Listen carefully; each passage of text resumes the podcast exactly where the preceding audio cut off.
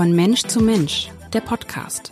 Sabine Tesche und Iris Mitlach sprechen mit Menschen, die Mut machen, die sich für mehr Inklusion, für Diversität, also eine buntere Gesellschaft einsetzen. Der Podcast wird Ihnen präsentiert von der Hanse Merkur. Herzlich willkommen. Mein Name ist Sabine Tesche und mein Gast heute ist Johnny Grasser. Ich bin Mensch, Sportler, behindert. So beschreibt er sich in seinem Buch Mich bremst niemand aus, das dieses Jahr erschienen ist. Aber das beschreibt den 34-Jährigen nicht genug. Der Bamberger ist außerdem Speaker vor Schülern, Studenten, Führungskräften und Olympioniken. Er ist Motivationscoach und vor allem nicht irgendein Sportler, sondern er liebt den Extremsport. Doch für mich ist ganz besonders wichtig, dass er ein Kämpfer für Inklusion ist. Einer, der zeigt, dass eine Behinderung etwas Positives sein kann, dass man damit Grenzen sprengen kann.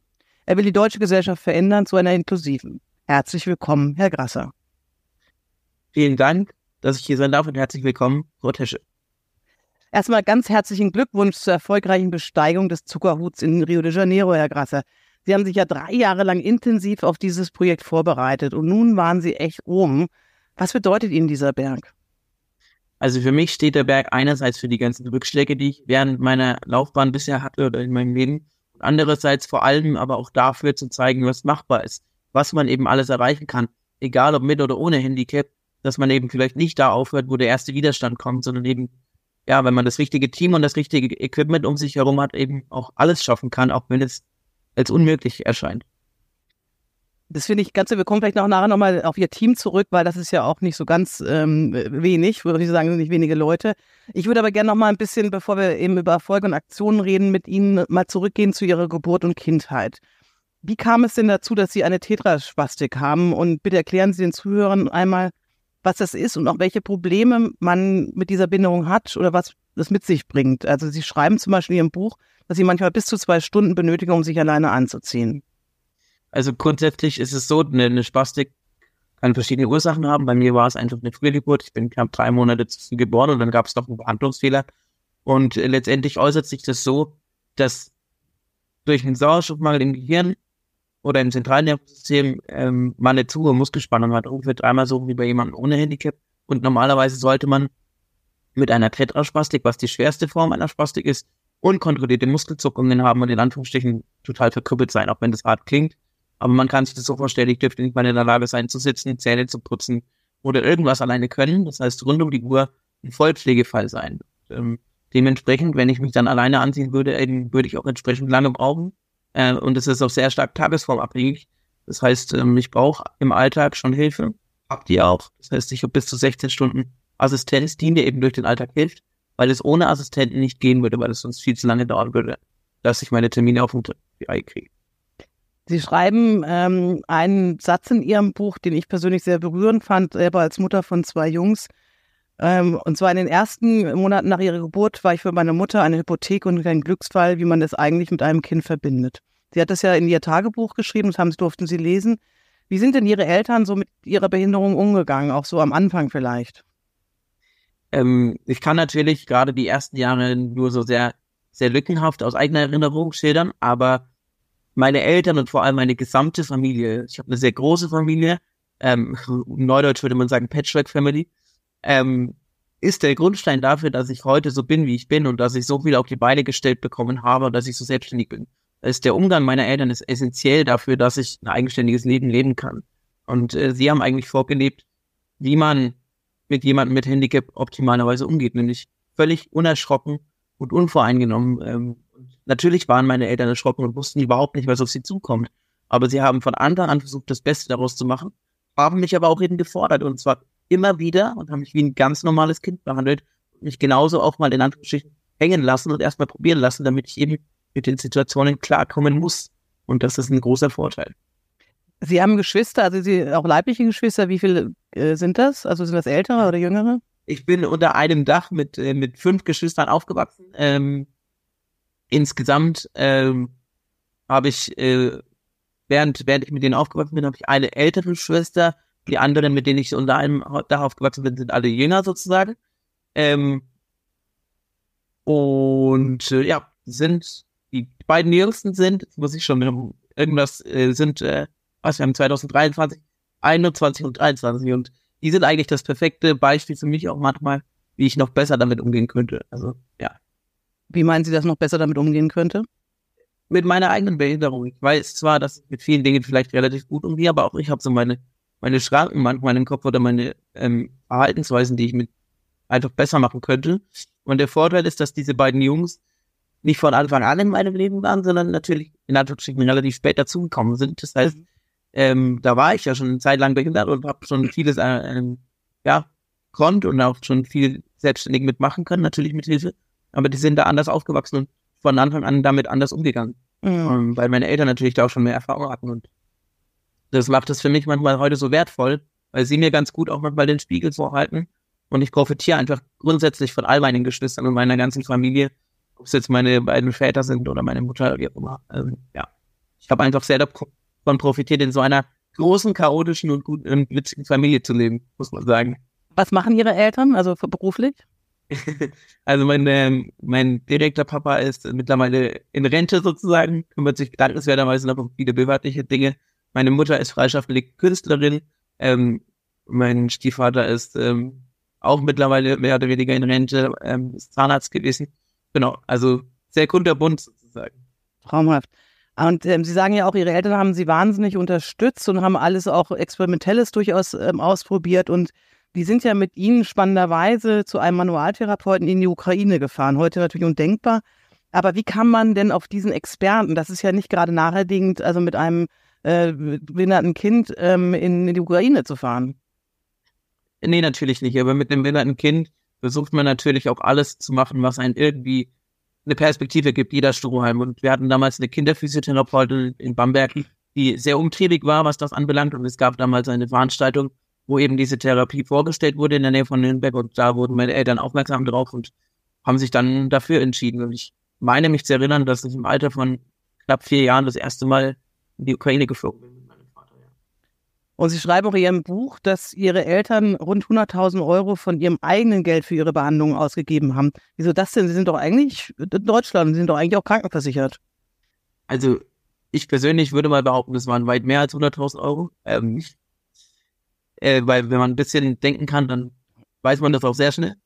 Ähm, ja, wir sind in Deutschland, aber wir sind eben auch in Deutschland, wo wir eben Krankenkassen und ein System haben, das nicht unbedingt gewählt ist, ein bisschen außerhalb der Schubladen zu denken und außerhalb der Regeln. Und dann geht es erstmal darum, ja, okay, das ist, das steht nicht im Heilmittelkatalog und deswegen gibt es dafür auch keine Förderung. Und das ist leider mit ganz vielen Dingen so.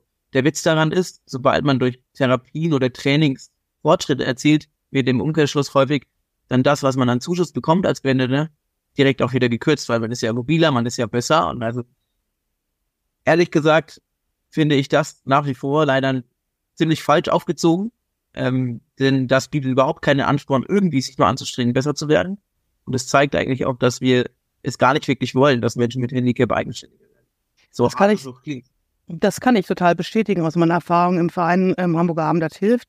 Ich setze mich ganz viel mit Krankenkassen auseinander und rufe an und sage, entweder, äh, ne, wir machen es jetzt auf dem schmutzigen Weg, dann schreibe ich rüber über diese Unverschämtheit, dass sie wieder irgendetwas widersprochen haben, was auch unter anderem sogar zusteht einem äh, Familie mit einem behinderten Kind.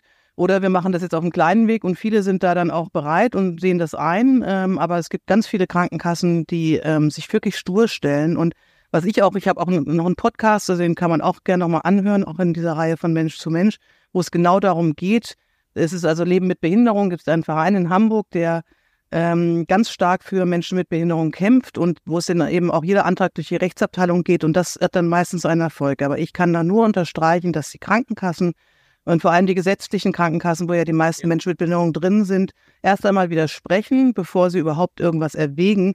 Und es ein ganz großer Kampf ist, und das finde ich auch absolut ungerecht mit Menschen, die sowieso so belastet sind, dann auch noch ähm, diese Menschen mit Widersprüchen zu belasten, weil sie hoffen, dass sie keine Kraft haben, um diesen Widerspruch durchzuboxen. Und ähm, also wie gesagt, wir haben einen ganz eigenen Podcast zugemacht. Ich bin da auch dran an dem Thema. Ich bemerke das auch bei den Fällen, die ich bei ähm, Hamburger Abend Hilf TV bekomme ähm, die voller Verzweiflung sind, weil sie einfach Therapien nicht bezahlt bekommen. Und das sind auch teilweise Therapien, die sogar also wirklich nicht so weit außerhalb ihres Plans sind, ähm, wie jetzt, was sie sich dieses beschreiben, nach, nach Ukraine zu, in die Ukraine zu fahren, sondern relativ einfache Sachen wie Petotherapie oder anderes. Gut, das ist aber ein anderes Thema, beziehungsweise das ist ein Thema, da könnte man einen ganzen Podcast nochmal füllen. Ich würde aber gerne wieder zu Ihnen zurückkommen. Und zwar, wie war denn so Ihre ähm, Schulzeit? Sie sind ja in Bamberg aufs Gymnasium gegangen und haben dort, sogar haben Sie geschrieben in Ihrem Buch, dass die Schüler einen Johannesdienst eingerichtet haben. Waren Sie also gut integriert, trotz Spastik und auch Ihrem Rollstuhl und eben Begleitung? Ähm, also als ich aufs Gymnasium gekommen bin, hatte ich das große Glück, eine Klassenlehrerin zu haben, die eben, wie Sie schon gesagt haben, einen Johannesdienst eingeführt hat, analog zum Fabeldienst. Das heißt, meine Mitschülerinnen und Mitschüler wurden einfach verpflichtet, im Zweierteam ähm, mir zu helfen, sei es zur Tafel zu kommen oder die Tür aufzuhalten, wenn ich auf Toilette musste oder den Schulranzen mal zu tragen. Ähm, und das so, dass im Vorhalbjahr jede Schülerin und jeder Schüler einmal dran war. Und es hat auch sehr gut äh, funktioniert und dadurch war ich sehr, sehr gut im Klassenverbund integriert und hatte zu diesem Zeitpunkt auch noch keine Zivildienstleistenden oder dergleichen. Und die ersten beiden Jahre hat das sehr gut funktioniert und dann gab es leider, ich nenne es jetzt mal so, einen Aufstand von Seiten der Eltern nicht ganz so gute Schüler, ähm, die gesagt hätten haben, oder gesagt haben, ihre Kinder seien nur wegen mir so schlecht, weil sie ja zu viel Zeit mit mir verbrauchen würden und ähm, haben quasi eine Zivildienstleisterin gefordert und andererseits angedroht, wenn das nicht der Fall wäre, mich eventuell sogar von der Schule werfen zu lassen, beziehungsweise ein Schultauglichkeitsgutachten in Auftrag gegeben, obwohl ich bereits zwei Jahre am Gymnasium war. Und wie war das für Sie? Ich meine, Sie waren ja gut integriert. Ich kenne das auch. Ich habe auch schon Geschichten darüber gemacht, wie Menschen mit Behinderung. Ich bin ein bisschen traurig, dass es bei der Schule meiner Kinder sowas nicht gab, also überhaupt keine Menschen mit Behinderung und auch die nicht behindertengerecht war.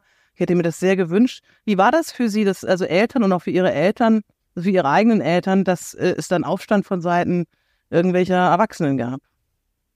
Also ich kann nur aus Erzählungen meiner, vor meiner Mutter berichten, das war, muss für sie eine herbe Enttäuschung gewesen sein, äh, weil sie quasi in das Licht geführt wurde. Und ähm, als Mutter ist es, glaube ich, immer, immer hart, wenn man sowas mitbekommt. Und ich hatte um, umgekehrt aber auch das Glück, dass allem meine Mutter da auch einfach sehr standhaft war und das einfach mit Fassung versucht hat zu tragen und sich da auch durchgesetzt hat. Und natürlich habe ich dann einen Zivildienstleistenden nach Hängen und Würgen mit den Behörden bekommen weil ich es ja musste, weil es keine Option war, dass ich nicht mehr auf diese Schule gehe.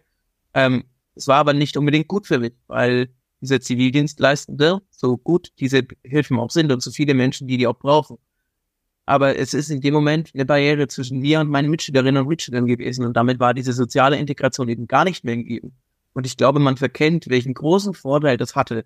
Auf drei Ebenen. Einerseits war ich integriert, andererseits lernten meine Mitschülerinnen und Mitschüler soziale Kompetenz und die Lehrkörper oder die Lehrkräfte hatten es auch einfacher, weil sie sowieso auch keine Berührungspunkte damit hatten oder die wenigsten.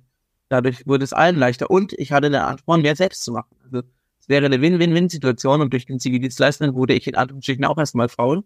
Das hat meine Mutter sehr früh erkannt und hat dann dagegen gesteuert, dass der Zivil mir nur dann hilft, wenn es wirklich sein muss. Ähm, und der hat mir natürlich den Schulalltag so gesehen erleichtert. Aber meine soziale Integration hat das extrem geschadet, auch auf lange Sicht. Ein Hoch auf Ihre Mutter, oder? Also hört sich nach einer tollen Frau an. ähm, wann haben Sie denn beschlossen, dem Schicksal ein Schnippchen zu schlagen? Also jetzt Ihre Behinderung nicht nur anzunehmen, das dauert ja immer so ein bisschen auch, sondern eben auch alles aus Ihrem Körper rauszuholen, was geht. Also ich würde sagen, ich habe die Behinderung bis heute nicht angenommen und mir auch immer wieder ähm, kritisiert sozusagen. Ich werde sie aber auch nie annehmen, ähm, denn sonst habe ich, denn ich schon verloren. Ähm, ich glaube, dass ich von Anfang an da reingewachsen bin, weil meine Eltern ab der ersten Sekunde genau das mit mir gemacht haben, mich jeden Tag zu fordern und an meine körperlichen Grenzen zu gehen. Denn sie haben mich ganz normal überall mit hingenommen, ob es jetzt die Skipiste war oder wo auch immer. Ich war überall normal dabei, wie jedes andere Kind auch. Und natürlich habe ich bei manchen Dingen Hilfe gebraucht. Aber das ging schon im Kindergarten los, dass ich da ganz normal mitgenommen wurde und man einfach geguckt hat, okay, wie kann es gehen? Nicht die, das Problem gesehen hat, sondern direkt nach einer Lösung gesucht hat. Und das, ähm, so gingen meine Eltern mit mir um und so kam ich auch in diesen Sport und das Training. Meine Eltern haben häufig nach Therapie gesucht, haben die mit mir gemacht und ich habe sie halt mitgemacht. Ich selber habe im Laufe der Jahre einfach angefangen, mir zu überlegen, okay, was kann ich denn ändern? Und für mich war ein einschneidendes Erlebnis meine Operation 2004. Und danach habe ich selber gesagt, okay, jetzt nehme ich mal selber auch ein bisschen meinen Kopf in die Hand. Da war ich dann 15 und gesagt, ja, jetzt überlege ich mir eben selber, was muss ich denn wie machen, dass es noch besser wird. Und habe dann einfach gemeinsam mit meinen Eltern das weitergeführt und weiterentwickelt. Also ich bin da so reingewachsen. Ich kann da nicht das an irgendwas festmachen. Jetzt, welche Sportarten betreiben Sie denn und warum ist es Ihnen so wichtig, dass Sie eben extrem sind? Sie sagen selber, Sie quälen Ihren Körper sehr. Warum quälen Sie sich so? ähm, also meine Art zu trainieren ist, glaube ich, nicht so nicht so standardmäßig. ähm, war eigentlich mit einer Spastik. Ich habe aber die Erfahrung gemacht, alles, was über der Leistungs- und Belastungsgrenze liegt, hat erst einen langanhaltenden Benefit gegen die Spastik. Erst wenn meine Mus Muskulatur komplett platt ist und ich dann noch weitermache, dann ist auch die Spastik platt. Das heißt, alles, was danach kommt, hat eben einen Benefit und deswegen fällt mich so, weil ich nur dann vorwärts komme. Das ist das, wodurch ich mir meine Eigenständigkeit erarbeiten konnte. Ähm, und das ist eine Gratwanderung, ja. Und die Extremsportarten sind aber aus einem anderen Grund entstanden. Das hat nichts mit meinem körperlichen, äh, mit meiner körperlichen Fitness zu tun. Was für Extremsportarten machen Sie denn? Es sind verschiedene Projekte gewesen. Also begonnen hat das mit dem Sprung vom, mit dem Rollstuhl vom 7,5 Meter Turm. Äh, dann kamen eben das Skateboard, das Surfbrett. Ähm, und all diese Dinge sind aber entstanden aus eigentlich einer Enttäuschung. Nämlich der Enttäuschung daraus, dass es die Gesellschaft leider immer noch nicht geschafft hat, normal mit Leuten wie mir umzugehen, weil eben zu viel Angst da ist, weil Leute nicht wissen, wie sie damit umgehen sollen, weil sie vielleicht keine Erfahrung haben. Das nehme ich den Leuten auch echt nicht übel. Aber ich bin, glaube ich, kein unkommunikativer Typ und mich kann man mehrmals auf die Schnauze legen oder aus dem Rollstuhl schmeißen. Ähm, ich habe damit kein Problem und trotzdem fällt es den Leuten schwer. Und dann habe ich irgendwann angefangen, eben diesen Weg zu gehen, weil alles andere nicht funktioniert hat, obwohl ich versucht habe, normal integriert zu sein. Und ähm, dann hat sich das irgendwann aus der Not sozusagen. Also ich habe das ja auch, ich habe relativ viel Geschichten ähm, mit Menschen mit Behinderung gemacht und ähm, über und die sagen immer wieder das Gleiche, dass das ein, einfach eine totale Verletzung ist, wenn ähm, sozusagen, Sie haben eine Begleitung offensichtlich immer dabei, 16 Stunden, also auch im Alltag, dass sozusagen Menschen mit der Begleitung sprechen, wenn sie eigentlich sich, sie meinen. Und das ist ja irgendwie, das ist doch total beleidigend, oder? Beleidigend würde ich nicht sagen. Ich finde, das ist zu hart. Also ich bin nämlich auch immer ein Freund davon, beide Seiten zu verstehen. Man muss, weil man muss sich mal vorstellen, jemand, der im Rollstuhl sitzt, ist buchstäblich nicht auf Augenhöhe. Und das ist oftmals vielleicht gar nicht so böse gemeint, aber allein die Tatsache, dass man einen halben Meter kleiner ist, macht es natürlich schwierig für die Person, äh, mit dem jeweiligen im Rollstuhl zu reden. Und trotz, nichtsdestotrotz natürlich schade, dass nicht mit mir geredet wird. Vor allem nicht dann, wenn ich darauf antworte und dann immer noch weiterhin mit meinem Assistenten oder meiner Assistentin geredet wird. Das ist natürlich schon schade. Ähm, ja, und das muss sich natürlich ändern. Ähm, aber da müssen auch die Wähler selbst was dafür tun. Und das ist auch ein großer Punkt, warum Inklusion nach wie vor nicht funktioniert in Deutschland. Da würde ich auch gerne mal bei Ihnen drauf ankommen. Aber ich glaube auch eben, wenn es mehr dieser tollen Lehrer gebe, wie Ihre Lehrerin da in Bamberg, die darauf bestehen, dass Inklusion eine wirkliche Inklusion ist und also sozusagen auch mehr junge Leute damit in Kontakt kommen, also dass es einfach diese, diese Trennung nicht gibt, ja, dass es einfach wirklich völlig ähm, normal ist, dass ein Kind mit einer Tetraspastik oder blind oder was auch immer oder, oder gut, ähm, mit einem Down-Syndrom einfach in Klassen drin ist und das auch wirklich gut abgebildet wird. Also, ne, dass das eben eine Sozialarbeiterin drin ist und nicht nur eine Stunde, sondern eben die ganze Zeit. Ich glaube, dass dann die Gesellschaft sich vielleicht ändern würde ein bisschen. Ähm, also Stück für Stück. Wir sind ja noch weit davon entfernt. Ja. Ähm, ähm, vielleicht ein ganz kurzer Einschub dazu. Es ist ja immer das Argument, ja, das ist zu schwierig für die Lehrer. Ja, klar, wenn alle in einer Klasse sind, verstehe ich. Und es gibt auch Kinder, die besonderen Förderbedarf haben.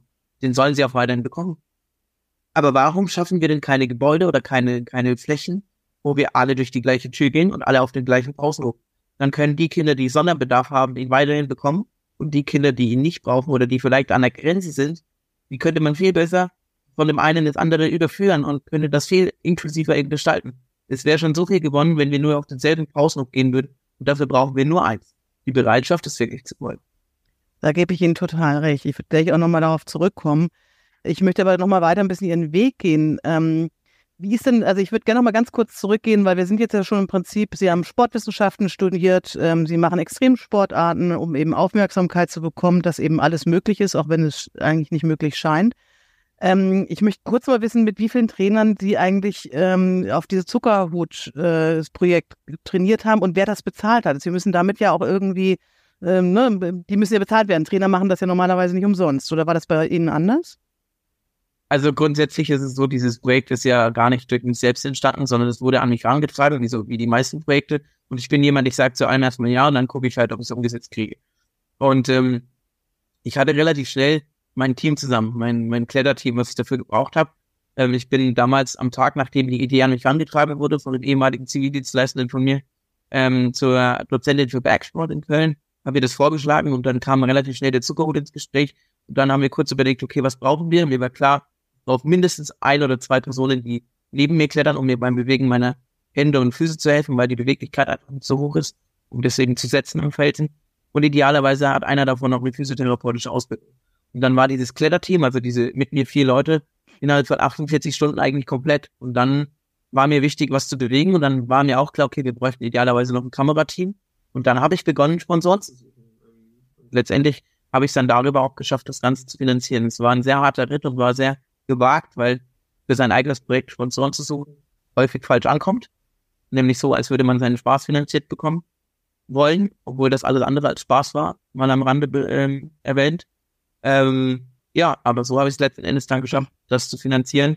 Und es war ja ursprünglich für 2020 geplant und dann hat Corona das ganz schön durcheinander gewirbelt, wie so vieles. Ja, wie so vieles. Aber es ist ja nicht nur, dass Sie solche also Projekte durchführen, Sie sind ja auch Speaker, Speaker. Ich weiß nicht, wie es auf Deutsch hat. Ich habe überlegt, ob das heißt Sprecher, hört sich nicht so schick an, vor unterschiedlichsten Gruppen. Und Sie haben ja zum Beispiel auch 2021 vor Olympioniken auf der Bühne über Ihr Leben gesprochen. Wie kommt man an solche Engagements? Also bin ich ja blass vor Neid, muss ich sagen. da muss da tatsächlich gestehen, ich habe damals fast überlegt, ob ich es auch sagen soll, weil ich schon einen anderen Vortrag ähm, zugesagt hatte. Ich hatte das Glück, über die verschiedenen Projekte, die ich gemacht hatte, angefangen von dem Turmsprung mit dem Rollstuhl bis über den Mudmaster bis hin zum Surfen, dann doch irgendwann bei Adidas als Markenbotschafter äh, unter Vertrag zu kommen im Jahr 2021. Und tatsächlich ähm, hatte ich dann eben über Adidas die Möglichkeit bekommen, beim Club der Besten eben äh, den Vortrag zu halten. Und der Club der Besten wird von der Deutschen Sporthilfe veranstaltet zugunsten der ähm, Top-Athleten, die in dem jewe jeweiligen Jahr die höchstmöglichen Medaillen geholt haben, in dem Fall Olympia. Ähm, und da Adidas ein Partner der Deutschen Sporthilfe war, hat Adidas mich gefragt, ob ich bereit wäre, einen Vortrag vor diesen Olympioniken und Olympionikinnen zu halten. Für mich bis dahin der aufregendste Vortrag oder der, der mir am meisten innerlich Stress gemacht hat, weil ich mir gedacht habe, okay, was soll ich dir erzählen? Die sind ganz oben, die wissen, mit solchen Sachen umzugehen. Wie, denen brauche ich nichts von Motivation erzählen. Also ich habe mir vor keinem Vortrag, glaube ich, so viel Gedanken gemacht wie vor diesem. Und es war aber einer der, ja, der besten oder einer derjenigen, die am nachhaltigsten hängen sind tatsächlich. Bei Ihnen oder bei allen anderen auch? Ich hoffe bei allen anderen auch, aber vor allem auch bei mir. Ähm, Sie berichten, was ich eben auch ganz bezeichnend finde, ähm, weil ich auch, ich hatte früher auch einen Freund, einen ständischen Freund, der im Rollstuhl war und der immer jede Party mitgemacht hat und ähm, auch immer sehr bemüht und es war immer to toll, mit ihm unterwegs zu sein. Ähm, aber Sie berichten dann von der Party oder irgendeiner Party, ich weiß nicht, ob es direkt danach war, ähm, wo eben Olympioniken und Paralympioniken zusammen waren und die Paralympioniken standen am Rand und Sie sind mit rein, oder? Ja, genau. Es war, ähm, das war damals am ersten Abend. Das ist, ähm, das war ähm, an einem Strand, die Party. Äh, das war damals noch zu Corona-Zeiten, war das äh, dann deswegen draußen und man konnte mit dem Rollstuhl quasi bis zum Strand, bis zu der eigentlichen Party, bis zum eigentlichen Dancefloor. Und die eigentliche Party, das eigentliche Tanzen fand aber halt mitten im Sand statt. Und ich war von Anfang an so, und so tick ich halt auch, meine zwei Jungs, die ich dabei hatte, gesagt, so, ich bleib hier nicht auf dem Brand stehen, mir ist es zu blöd, ich will da mitten rein. Haben mich da einfach mitten reintragen lassen. Und ich weiß nicht, ob es die anderen Paralympioniken nicht wollten, ob die sich vielleicht komisch vorkamen oder ob sie gerne unter sich geblieben sind. Aber es ist ein Bild, das mir immer wieder auffällt und da müssen wir hinkommen. Der Sport hat ein großes und ich finde sogar mit das größte Potenzial, diese Barrieren eigentlich aufzubrechen. Aber auch da müssen eben beide Seiten sich, sich bewegen, weil natürlich ist es schwer, im Sand zu kommen, aber ich habe es auch geschafft. Warum? Weil ich einfach Leute gefragt habe, die ein paar Meter tragen. Und wenn man Leute fragt, dann werden die, die wenigsten Leute Nein sagen, es sei denn, sie sind verletzt oder was auch immer an. Das heißt, es liegt schon auch an den Bildern, da ein bisschen für zu sorgen, dass diese Ängste abgebaut werden. Absolut. Und da würde ich gerne auch zum nächsten Thema kommen, weil Sie, das ist ja ähm, ein Thema, was oft tabuisiert wird. Ich äh, frage immer ganz genau, ob die Menschen, mit denen ich einen Podcast führe, darüber sprechen möchten. Sie haben sogar darüber geschrieben. Sie haben relativ offen über Ihr Verhältnis zu Frauen und Ihrem Bedürfnis nach Sex und einer Beziehung geschrieben. Sie sind jetzt sehr erfolgreich, Sie sind mega offen, Sie sehen gut aus. ähm, ist es trotzdem für Sie schwer, eine Partnerin zu finden oder haben Sie eine Beziehung? Ähm, gehen wir mal noch einen halben Schritt zurück. Ähm, ich habe sehr, ich wollte sehr offen in diesem Buch darüber schreiben. Ähm, es war dennoch sehr schwer, denn ähm, aus Angst, es könnte falsch ankommen in der, in der Gesellschaft. Ähm, ich hatte ursprünglich mal als Titelidee, ja, äh, kann ich ja jetzt sagen, weil der Titel ist anders, aber ich hatte ursprünglich mal als Titelidee, natürlich habe ich Sex. Ich weiß, dass dieser Titel provokant ist, aber ich habe ihn ganz bewusst so gewählt, weil es ist das, was jeden interessiert und niemand traut es sich zu fragen. Mhm. Äh, und aktuell, ich habe keine Beziehung, das, dies war ja die Frage, es ist extrem schwer, ähm, jemanden zu finden und vor allem äh, Frauen zu finden, die kein Problem damit zu haben scheinen oder die wenigsten. Viele denken dann immer, ja, okay, das geht manches nicht. Natürlich denken die meisten, ja, man kann eh keinen Sex haben, was weil bei ziemlicher Bullshit ist, weil selbst Querschnittsgelähmte können, äh, die allermeisten können Sex haben und ich bin ja nicht mal querschnittsgelähmt. Und das größte oder die größte Thematik ist eigentlich die, dass viele Frauen oder generell Menschen selbst gar nicht mal ein Problem damit hätten vielleicht, sondern die Angst davor, dass deren Umfeld komisch darauf reagieren könnte. Das ist das viel häufigere Problem. Und eben, ja, die Tatsache, dass viele von vornherein davon ausgehen, dass es nicht geht. Und dann wird es so vordergründig, irgendwie wird man, wird einem dann Honig geschmiert, so, ja, ich mache dem armen kleinen Wind mal eine Freude, aber insgeheim wissen sie eh schon, dass nichts läuft. Und wenn sie mit jemand anderem so umgehen würden, dann wäre klar, was, dass da mehr geht. Und das ist halt immer so dieses, ja, der Behinderte checkt's ja eh nicht. Und das ist halt schade, weil ich check's eben schon. Und ähm, das ist tatsächlich auch das, was mit am traurigsten ist, dass das immer noch so ist. Und ähm, ja, es ist einfach, glaube ich, auch deshalb noch so, weil immer noch diese Rollen bestehen, ja, ich möchte äh, einen Mann an meiner Seite haben, der mich beschützen kann. Kann ich verstehen. Ähm, heißt nicht, dass ich das nicht auch könnte. Ich glaube, ich könnte das teilweise besser als manch andere, wenn ich es drauf anlegen würde. Mhm. Aber es wäre vielen Leuten leider schwer. Und ähm, ich kann nur so viel sagen, man weiß nicht, was man verpasst, weil am Ende des Tages weiß ich auch nicht, wie es mit es ist mit unterschiedlichen Personen immer unterschiedlich und unaus, also ja, ich bin generell ein Mensch, der sehr offen für vieles ist und der mich würde mehr wünschen, dass es andere Menschen auch sind. Weil am Ende, wenn ich, wenn ich menschlich gesehen ein Arschloch bin, dann schützt mich davor der Rollstuhl auch nicht. Und ähm, aber an den Punkt komme ich eben gar nicht. Und das ist schon schade, weil ja, das wünschen sich ja die viele und ähm, wer weiß, vielleicht wird es anders. Ne? Also ich, ich kann mir das irgendwie vorstellen bei ihm. Aber es muss halt die richtige Frau kommen und es muss die halt darauf einlässt und die eben, na, vielleicht ist es eine, die eben in einer inklusiven Klasse aufgewachsen ist, wer weiß das. Und deswegen möchte ich zum Abschluss noch einmal auf Ihren Kampf für eine inklusive Gesellschaft kommen. Dafür ist ja auch dieser Podcast da. Es ist genau das Ziel, ähm, ähm, Menschen mit Be Behinderungen oder in der Pflege oder Angehörige oder Experten vorzustellen, damit es einfach und, und die eben auch hervorzuheben. Das, das sind das fast mit das prominenteste Beispiel hier also sie sind ja schon relativ viel auch im Fernsehen gewesen. Aber Sie schreiben, äh, unsere Gesellschaft sei nicht für Behinderte gemacht. Das würde ich auch unterschreiben. Denn selbst Hamburg, und Hamburg ist ja eigentlich so als progressive, inklusive Vorsteigerstadt Stadt, ähm, anerkannt auch. Ne? Wir haben hier einen grünen Senat ähm, und die machen ganz viel, das muss man so sagen. Auch in der Schule war das schon relativ Vorreiter. Aber es gibt auch hier noch so, so viele Baustellen. Vielleicht, und das können Sie mal kurz skizzieren, skizzieren wie Sie sich so eine perfekte inklusive Gesellschaft vorstellen. Das ist ganz einfach. Eine perfekte, und ich sage das jetzt bewusst so, ich nehme jetzt mal die gleichen Worte, nur eben nicht ganz die gleichen. Eine perfekte Gesellschaft ist so, dass wir das Wort Inklusion nicht brauchen, weil wir einfach alle ganz normal miteinander umgehen. Und ganz normal heißt, dass es auch zugebilligt wird, dass jemand, der einen Behinderten fragt, auch mal das Wort behindert sagen darf und vielleicht auch mal eine falsche Frage stellen darf. Denn kein Mensch an einem anderen Menschen in den Kopf gucken. Und wenn wir alle Menschen einfach ein bisschen vorurteilsfreier, ein bisschen offener miteinander umgehen würden, dann haben wir genau das. Dann ist es nämlich egal, ob eine Rampe da ist oder nicht. Natürlich muss das geändert werden. Auf lange Sicht ja. Aber wenn mal keine Rampe da ist, dann ist auch gut, wenn einfach Leute anpacken. Und dann ist es auch okay, dass mal gefragt wird. Ich würde mir wünschen, dass wir alle ein bisschen entspannter miteinander umgehen. Dann können nämlich äh, Menschen mit und ohne Behinderung, Menschen anderen Geschlechts oder wie auch immer einfach nebeneinander leben und Spaß haben, so wie sie es gerne würden. Und wir würden alle so viel davon profitieren, denn wir hätten so viel mehr Potenzial, was noch nicht ausgeschöpft ist. Und das würde ich mir einfach wünschen. Das würde ich genauso genau unterschreiben. Lieber Grasse, vielen Dank für das spannende Gespräch und ich hoffe ganz doll, dass viele Menschen ihre Geschichte lesen und auch hier hören werden und dass sie ganz, ganz vielen Menschen damit Mut machen, behindert oder nicht behindert. Herzlichen Dank. Vielen Dank, dass ich da rein durfte und hoffentlich bis bald. Dieser Podcast wurde Ihnen präsentiert von der Hanse Merkur. Weitere Podcasts vom Hamburger Abendblatt finden Sie unter abendblatt.de slash podcast. Hier finden Sie auch alle aktuellen Podcast-Themen und unseren neuen Podcast-Newsletter.